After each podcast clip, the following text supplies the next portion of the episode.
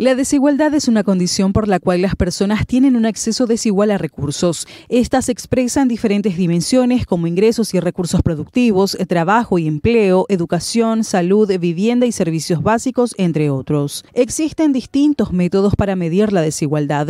Uno de los más utilizados es el índice de Gini o coeficiente de Gini, basado en dos variables. La variable cero indica la máxima igualdad de distribución salarial entre habitantes, es decir, que todos tienen los mismos ingresos. La variable 1 representa la máxima desigualdad. Un solo individuo posee todos los ingresos. La desigualdad social en los países latinoamericanos seleccionados se observa heterogénea y con una marcada reducción en las últimas décadas. De acuerdo con este indicador, la desigualdad de ingreso medida con las encuestas de hogares de estos países disminuyó significativamente entre 2002 y 2014 en un promedio anual de 14,1%. Si bien esta tendencia se mantuvo entre 2014 y 2019, el ritmo de disminución se redujo considerablemente. Esto se debe principalmente al incremento de las diferencias en Brasil del 5% y Argentina de 2%, compensadas con una reducción en Bolivia del 9%, Chile 3% y Colombia 2%.